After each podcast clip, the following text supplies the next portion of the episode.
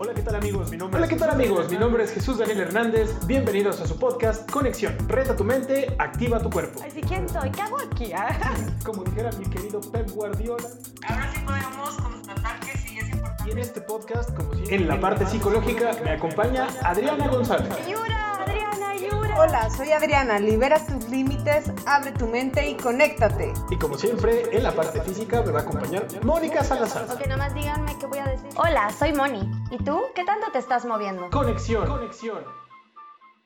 ¿Qué tal amigos de Conexión? Bienvenidos a un episodio más de este su podcast y como todos los días me acompañan mi querida Adriana González Piña. Doctora, ¿cómo estás? Muy bien, ¿tú qué tal, Moni, Juan? ¿Qué tal están? Yo muy contenta de estar hoy con ustedes. Hola, hola a todos. Todo perfecto y también del otro lado, justamente, no se esperó a que la presentara, le valió 3 kilos de cacahuate.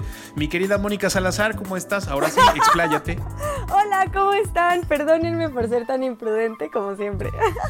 Sí, sí, eso fue lo que, eso fue lo que me, me di cuenta de eso y justamente vamos a platicar de los castigos, las consecuencias y todo lo demás, ¿no? Pero antes de eso, Ah, uy, al cora, directo al corazón, Dani. sí, sí, sí, efectivamente, eso es lo que, lo que vamos a, a platicar en este día y yo quisiera preguntarles, pues, ¿cómo les fue? ¿Cómo les fue? ¿Cómo les ha ido en esta cuarentena justamente? ¿Se han sentido castigadas ustedes? Pues yo diría que ya es noventena, ¿no? Porque esto ya, eh, ya más de 40 días seguro que ya estoy encerrada.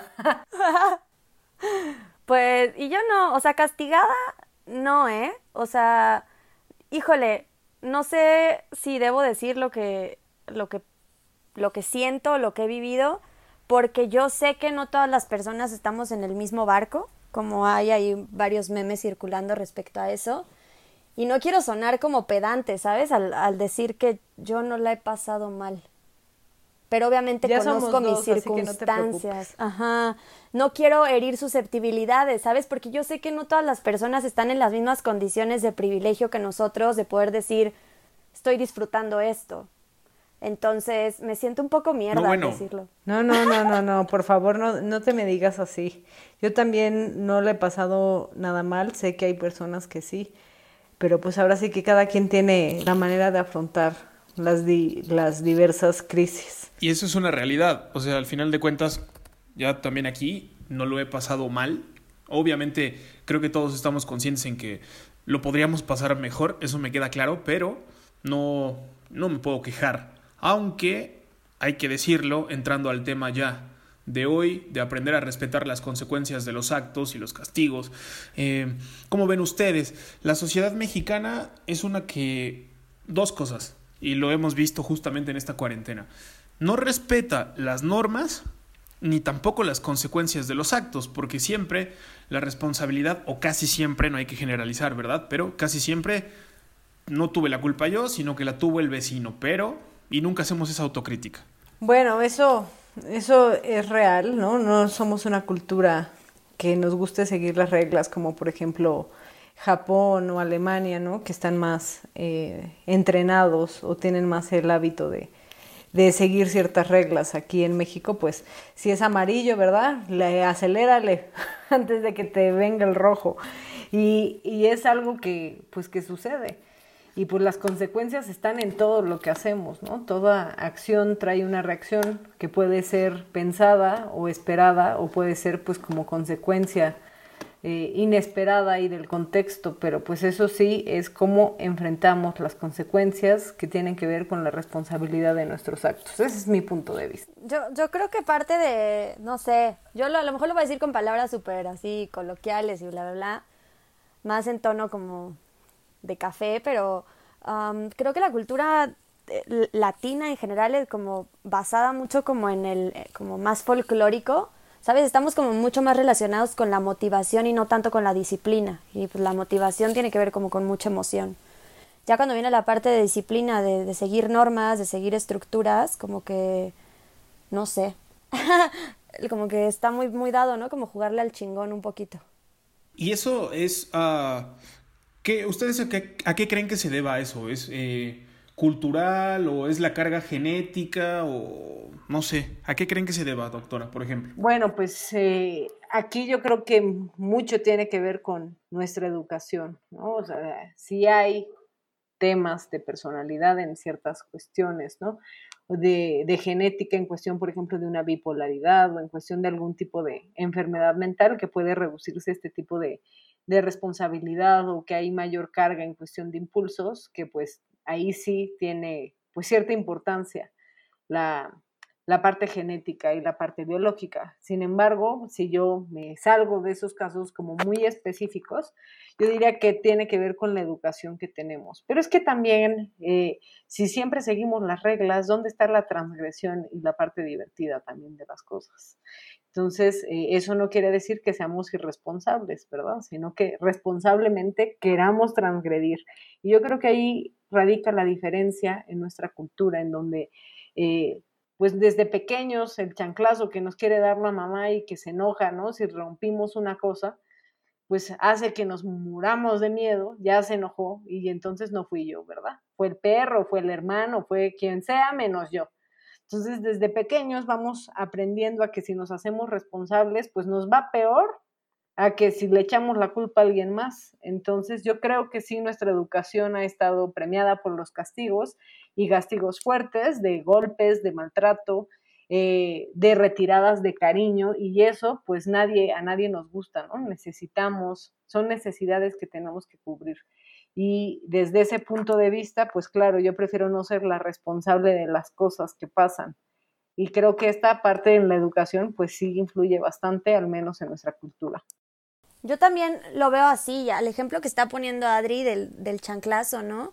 Eh, yo lo hablo como por experiencia, no porque hago hacer, no fui una niña maltratada, mamá, si me estás escuchando, yo sé que nunca me pegaste, pero sí como de estas consecuencias de castigo fuerte, donde, donde te dejaban como en el aire, ¿sabes? O sea, no te explicaban el por qué lo que habías hecho, tenías, o sea, no te enseñaban la consecuencia real del acto que habías cometido, sino solamente la consecuencia del, del castigo, ¿sabes? El golpe, pero no hay una explicación de, oye, es que hiciste esto y esto genera esto y pues ahora te tienes que hacer responsable de esto, como dice Adri. No era como que, o sea, te metían el chanclazo, pero no te hacían que repararas lo que acababas de quebrar. No sé si me doy a entender como esa diferencia. Sí, justamente, o sea, de que nunca te explicaban, uh, digamos que si te equivocaste en algo, nada más venía, pum, la nalgada o el regaño o el castigo, pero nunca te decían, a ver, por esto y esto y esto, no sé. Claro, entonces no tomabas conciencia, nada más, como dice Adri, pues mejor nada más lo, lo, evitas y si la llegas a regar, pues entonces mejor le echas la culpa al de al lado. Ah, fue él. Hasta canciones hay de nuestra cultura que yo no fui, no sé qué tanto, por ahí una, una letra famosilla. Te lo di, es que yo no fui. No, no, no, no te decora. Ah, no. Yo estoy cantando una de Pedrito Fernández. ¿Qué sucede, doctora, cuando, cuando nos castigamos o cuando nos castigan? ¿Qué sucede en nuestro cerebro?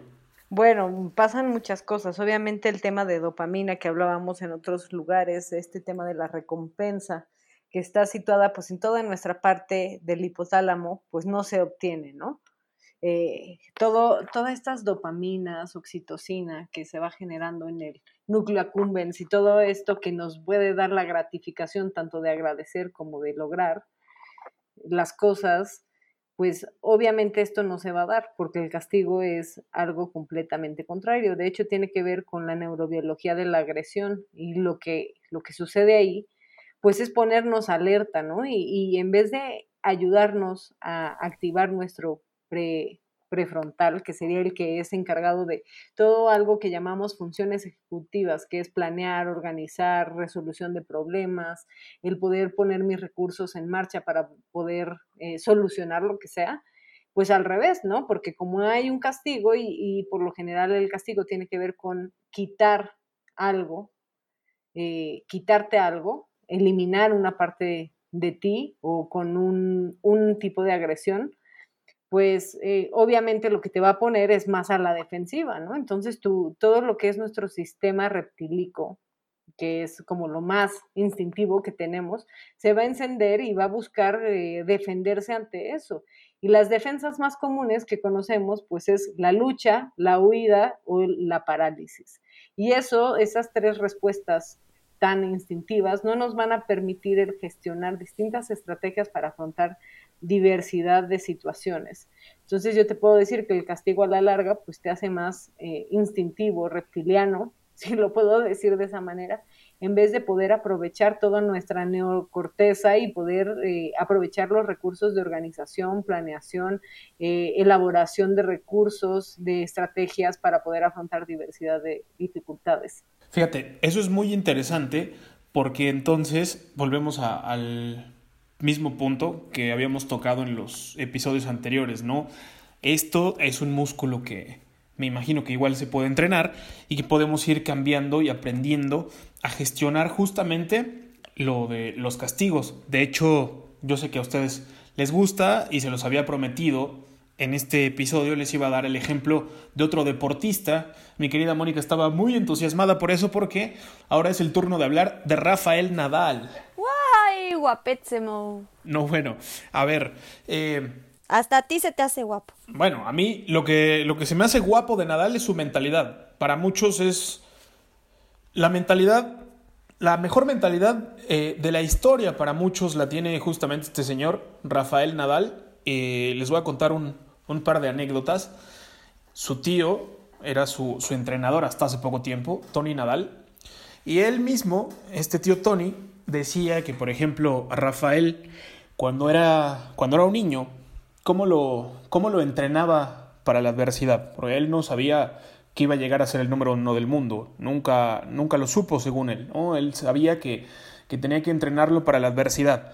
Y decía que, por ejemplo, cada que Rafa iba a jugar al de sol a sol, si Rafa no cargaba sus botellas, él no iba a tomar agua porque él no se las iba a cargar.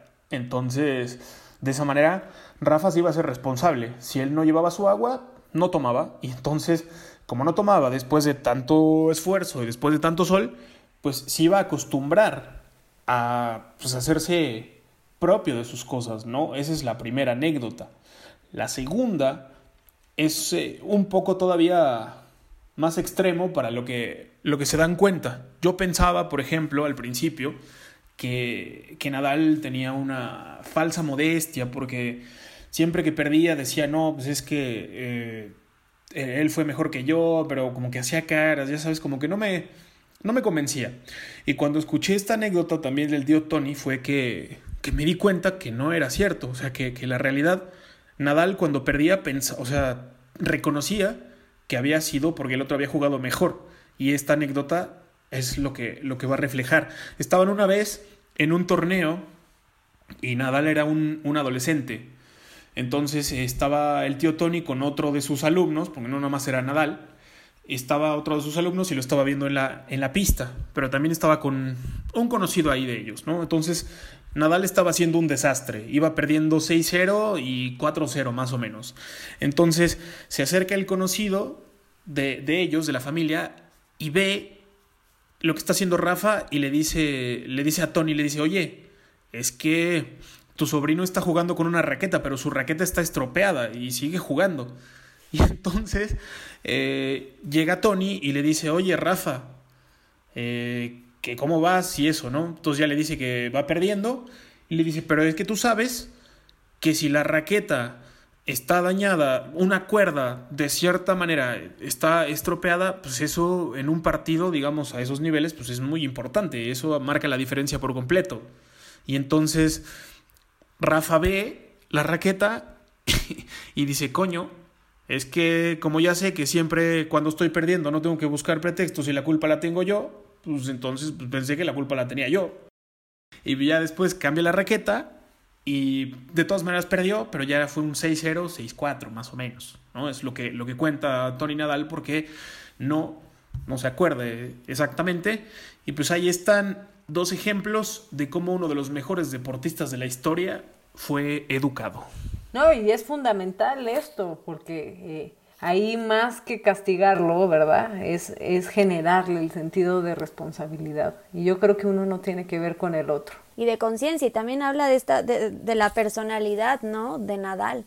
O sea, el nivel también de, de sentido de responsabilidad al grado de no voltear a ver la raqueta, ¿no? O sea, de esto es mi rollo, así, totalmente, de nadie más. Sí, y entonces él por eso eh, lo decía, la, la responsabilidad de lo que pasa en la pista es mía y de nadie más, mía absolutamente y no es ni el clima, no es ni la raqueta, no es ni si me levanté con, con ganas o sin ganas. Eh, y de hecho, yo les prometí dos, pero bueno, les voy a soltar otra. Estaban en un torneo y pues Nadal estaba... Era un joven, ya era profesional, pero era un joven. Entonces, igual, se le antojó, ya sabes, entre antes del match, comer eh, dulces, chocolates, ¿no? Este, ya sabes. Y entonces le dice el amigo de, de Tony, le dice al tío, le dice, oye, pero que Rafael va a jugar un partido ahora mismo o, o, muy pronto. ¿Y cómo es que no le dices nada que está comiendo esta comida basura? Y se voltea a Tony y le dice, déjalo, déjalo, que se las coma. Que se las coma para que cuando esté en la pista le dé lo que le tenga que dar y aprenda a que no lo va a volver a hacer. Y entonces yo cada que, yo cada que escucho esa plática de Tony es como, wow, uh, me abre la mente muy cañón. Y sí, así deberían permitirnos, ¿no? Nuestros padres o la gente que está como dirigiendo nuestras vidas hasta cierta edad, debería permitirnos tener o, no quiero decir sufrir porque suena medio, ah, ya sabes, pero sí... Eh, afrontar o enfrentar las consecuencias de nuestros actos. Claro, porque eh, imagínense, si no nos hacemos responsables, también nuestro sentido de autoestima, pues entonces no es nuestra responsabilidad, ¿no? Entonces, hay la parte bella de la responsabilidad. Imagínate, a mí me fue bien en el partido, la eh, hice, gané, ¿no? Entonces eso es mi responsabilidad de mi entrenamiento, de mi esfuerzo, de esto, y, y también ahí la responsabilidad es importante muchas personas por no tener fomentado este, pues no sé si decirlo hábito, valor o hábito y valor de la responsabilidad, van a, van a empezar a darle la responsabilidad. Es que gané porque el árbitro no estaba eh, viendo bien la jugada o porque le caí bien o porque mi entrenador esto, ¿no? Entonces, ahí también de nuestros logros hay que responsabilizarnos de ellos, de las cosas que hacemos, pero también de ciertas partes que podemos mejorar y ahí es la parte importante, en donde también necesitamos hacernos responsables de qué puedo mejorar yo, pero tampoco pues ahora ya todo es mi responsabilidad, porque eso a mí me toca verlo muy seguido en la consulta. O sea, hay personas que se responsabilizan de cosas que no les toca. De hecho, hace apenas Sí, apenas publiqué, ¿no? El de tienes derecho a no responsabilizarte por los temas de los demás. Y es eso, ¿no? A veces queremos responsabilizarnos de cosas que ni siquiera nos corresponden a nosotros o a nosotras. Entonces, eh, aquí el tema es poder estar viendo qué sí es mi responsabilidad y cuál es mi cancha de actuación. Y creo que eso tanto para las cosas que puedo mejorar como para las cosas que hago y que hago muy bien. Que claro, porque no sé si ustedes piensen, pero esta vivimos en una sociedad en donde no sabes por qué pasó lo que pasó, ni como tú decías, ni lo bueno ni lo malo. O sea, no, no, no tenemos la respuesta de, ah, es que fue la suerte, o es que tuve un mal día, o es que, y siempre, ¿no? El es que, es que, es que, pero no hay nada concreto. O sea, al final de cuentas es algo, un fenómeno bastante complejo este de, de hacerse responsable de, de, tus actos. Yo te preguntaría, Moni, por ejemplo, eh, ¿de qué manera podemos usar nuestro, nuestro cuerpo para, para generar ese, no sé, esa, esa resistencia o ese, como que también el sentido de la responsabilidad? Yo creo que, o sea, tiene que empezar, va a sonar medio repetitivo, pero al final pues es que tampoco existen, o sea, para mi gusto, como que hilos negros, ¿no? Nada más es como ir descubriendo como diferentes métodos o métodos más efectivos. Pero yo creo que la simple toma de conciencia de que tienes un vehículo para esta vida y ese vehículo es tu cuerpo, ¿no? O sea, desde esa postura de, responsabilidad con tu cuerpo, porque es el que te va a ayudar a transitar lo que sea que tengas de planes o de los sueños, las ideas o lo que quieras, pues es, es a través del cuerpo, ¿sabes? Entonces yo creo que empieza ahí, o sea, el sentido de, bueno, esto es mío, esto es lo único que tengo, ¿no? Ahora, ¿cómo saco como el máximo potencial para que me dure más y para que el tiempo que me dure, del, me dure de la mejor manera, ¿no? O sea, tiene que ver como, en, como con este sentido de, de querer ver hasta dónde puede llegar esta maquinaria que te tocó. Y una vez concientizado eso, pues ya viene la otra parte de responsabilidad que para mi gusto, desde mi perspectiva, desde mi área, tiene que ver con disciplina. O sea, tiene, hay dos componentes importantes para crear un estilo de vida activo o saludable respecto al cuerpo, que es la motivación y la disciplina. Y creo que a través de estos dos factores es es como uno puede llegar a sentir responsabilidad consigo mismo. Yo creo que la persona que logra hacer que estos dos aspectos coincidan, la motivación y la disciplina, puede llegar a generarse un estilo de vida mucho más sano, según sus necesidades y sus proyectos. No sé si me doy a entender hasta ahí, pero, o sea, tiene que ver con, con que tiene que tener un sentido personal. O sea, la motivación es el por qué lo vas a hacer y la disciplina tiene que ver como con, con como con no perder, o sea, es aquello que tienes que hacer independientemente de si tienes ganas o no tienes ganas. No sé si me expliqué. ¿O di mucho rollo? ¿Los confundí todos? No, la disciplina es fundamental, ¿no? Es el quitarte esta, luego la, la flojera que se te pega, ¿no? O, o las excusas que se te pegan. Y eso, pues la disciplina ayuda muchísimo. Por supuesto, porque la motivación es, es algo más emotivo y me puede durar un ratito o me puede durar unos días o pocos meses, ¿no? Es por eso que también se sabe que la mayoría de las personas que se inscriben a un sistema de, de gimnasio, de práctica física o deportiva, que empiezan por simple motivación, abandonan después de más o menos aproximadamente seis meses, es como lo máximo. Porque si no tuvieron un componente di disciplinario, ¿sabes? De disciplina, pues no logran mantenerse. Entonces, tiene que ser una combinación en, en, entre que esos dos factores coincidan. Y creo que tiene que ver con un sentido de responsabilidad, la responsabilidad de mí mismo. Porque no sé si puedas como explicar este punto, Adri, creo que también es importante para los que nos escuchan, entender que la primera responsabilidad pues es con uno mismo. Y yo creo que el tema del cuerpo, o sea, como es mío, o sea, tú lo tocas, tú lo sientes, tú lo transitas, pues al final no te, o sea, no se lo puedes encargar a nadie. Es como la, la vía más rápida para entender que primero te tienes que responsabilizar de ti y luego ya después hablarás de otro tipo de responsabilidades con otros. O que no sé si ahí puedas como ayudarnos un poco. Claro, la responsabilidad pues tiene mucho que ver con la autonomía y ahí viene pues radica muchas cosas que hemos estado platicando en otros episodios, ¿no? Como el autocuidado, como el tomar conciencia de mi cuerpo, de mí mismo, de mis emociones, mis pensamientos, mis creencias, eh, todo eso pues yo soy responsable de todo lo cómo yo interpreto el mundo, ¿no? qué emociones me genero cómo reacciono, todo esto pues es parte de mi responsabilidad. Entonces, hasta que yo no logro generar esta autonomía y hacerme responsable pues de mis emociones, de mis pensamientos, incluso de mi autocuidado, va a ser complicado luego responsabilizarme de terceras personas, ¿no? Como lo sea tener un hijo, tener una mascota o tener un coche, lo que, lo que sea, ¿no? Que, que me implique una responsabilidad a un tercero. Entonces, eh, coincido completamente, Moni, con esta parte. Es fundamental la parte de la responsabilidad de uno mismo. Y muchas veces en sesiones de terapia, no solo yo, sino muchos psicoterapeutas, pues eso es nuestro principal objetivo de trabajo, hacer que las personas se hagan responsables de lo que son, de sí mismos, de sus propios patrones, de sus emociones, de sus interpretaciones, porque si no nos hacemos responsables no tenemos área de oportunidad para poder mejorar esas cosas. Y pasa exactamente como le acaba de decir ahorita Adri, Dani. O sea, esa, esa palabra, esa frase que dijiste, Adri, de área de oportunidad, es justo lo que la persona también puede generarse a través del tema de, de mejora física. ¿Sabes? O sea, detectar esas áreas de oportunidad, ¿no? Es que no soy muy bueno en esto, o es que esto no me sale.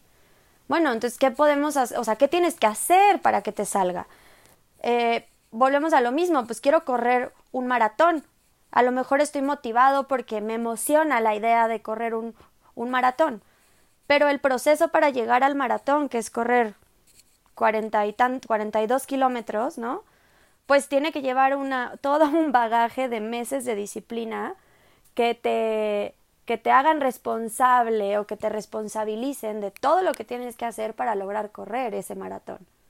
Entonces, hay que tener por qué, pero también la constancia para hacerlo. Que no es, no es como agarrar y decir, ah, yo quiero correr el maratón, deja tú el maratón, o medio maratón, o 10 kilómetros, no puedes agarrar y decir, ah, yo mañana ya voy a empezar, porque pues, la verdad es que eso no sucede así. Generalmente las cosas buenas de la vida toman su tiempo y también hay que pues hacerse responsable no nada más del, del resultado, sino del proceso. Por ejemplo, a mí eso a mí, eso, a mí eso me pasaba mucho, o sea, yo me imaginaba en un resultado, el resultado el que tú te quieras imaginar, porque somos buenos para imaginar que voy a estar hasta arriba, en el tope, haciendo lo que tú quieras, eh, logrando lo que tú quieras en tu área, pero muy pocos se imaginan cómo vas a subir esa montaña. Tú nada más te imaginas arriba del Everest, pero no te imaginas lo que te va a costar subir el Everest. Y eso sí que es tu responsabilidad, el hacerlo o no hacerlo. Entonces, pues bueno, yo quisiera que antes de que cerremos este episodio, ya saben. ¿Ya nos vamos? ¿Pasó tan rápido el tiempo? Sí, cuando, cuando platicas de algo que te gusta y que aparte sabes que puede aportar mucho valor a la gente, se pasa muy rápido el tiempo. Volando, así que yo siento que también quienes nos están escuchando les está pasando exactamente lo Antes de que, de que nos vayamos, ya saben, técnica accionable número uno. Técnica accionable, bueno, yo puedo empezar con algunos tips, pero eh, uno de esos es no procrastinen, porque la procrastinación te trae eh, baja responsabilidad. Si estamos hablando que los castigos no funcionan porque nada más haces por las consecuencias que te va a traer el entorno, y la responsabilidad tiene que ver más con decidir y poder como generar esta disciplina que justo Moni decía para poder llegar a poder lograr las cosas pues lo primero sería dejar de crear excusas. O sea, analiza qué excusas te pones para no hacer las cosas. Y evalúa si esas excusas son reales, ¿no? O son nada más inventadas por, por cuestiones de, de, motivación o porque no quieres realizar las cosas, ¿no? Ahí habría que entonces regresar a cuál es mi motivación para realizarlo. La segunda, el segundo tip, no te quejes, porque eh, cuando estamos en, este tipo de situaciones para responsabilizarnos, nos vamos quejando de, de, todas las cosas de nuestro entorno. Es que el entrenador es un pasado de lanza, ¿no? O es que no es posible, no obtengo los resultados, o, o no, no entro justo a la hora que yo quiero. Toda esta parte de quejas se termina convirtiendo en excusas. Entonces, eh, mi invitación es analiza qué excusas te pones, de qué te estás quejando y a partir de ahí deja de procrastinar por, por estas excusas que te pones y sé disciplinado, como dice eh, esta parte de Moni, sé consciente y apégate a tus horarios. O sea, haz un horario y ponte estas metas, si te sientas como te sientas, pues vas a hacerlo y listo. Esa sería como mi, mis técnicas accionables. ¿Y tú, Moni? Pues mira, una coincide con la de Adri. Igual yo quería dar tres tips y una es si es un, un retito ahí para los que nos están escuchando, incluidos nosotros, chavos, sí me gustaría que lo hiciéramos. Este, el primer tip es que sí quisiera que la gente pudiera el, bueno, voy primero con la, la, la, más accionable, que es que vamos a llevar un diario de nuestros progresos.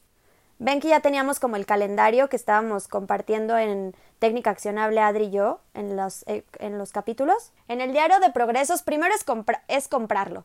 Ya que tengamos el diario destinado para el progreso de lo que estemos haciendo a nivel físico, uno de los primeros tips es que vamos a, a establecer el verdadero motivo del por qué estamos iniciando este cambio en el estilo de vida, ¿no? O sea, ¿por qué voy a hacer ejercicio? Escribir el, el sentido, ¿no?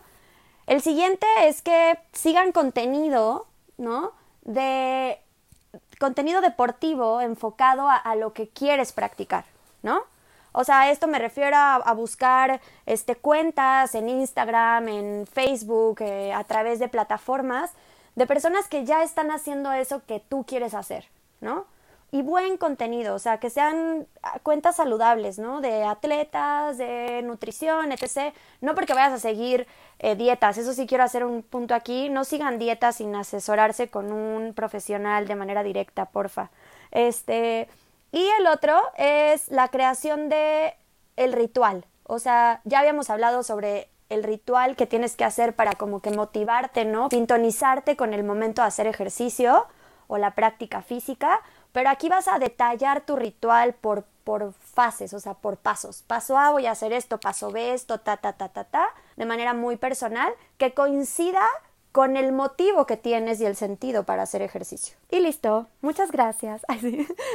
Me encanta. Hoy mismo compro mi diario. Conste, me lo tienen que enseñar, ¿eh? Y ya, ya llevo varias técnicas accionables que vas mencionando, como ya hice mi ritual del té, como les contaba la vez pasada, y de verdad que trae un cambio impresionante. Así que gracias, Moni, por, pues por, por estos tips. No, un beso. Yo, el tuyo me tiene fascinada, el del espejo.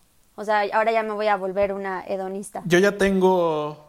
Ya tengo las dos, o sea, las, do- las dos técnicas accionables que ustedes proponen y me parece algo importante. También yo quisiera aportar otra técnica accionable que he aprendido con ustedes dos y a lo largo de la vida también.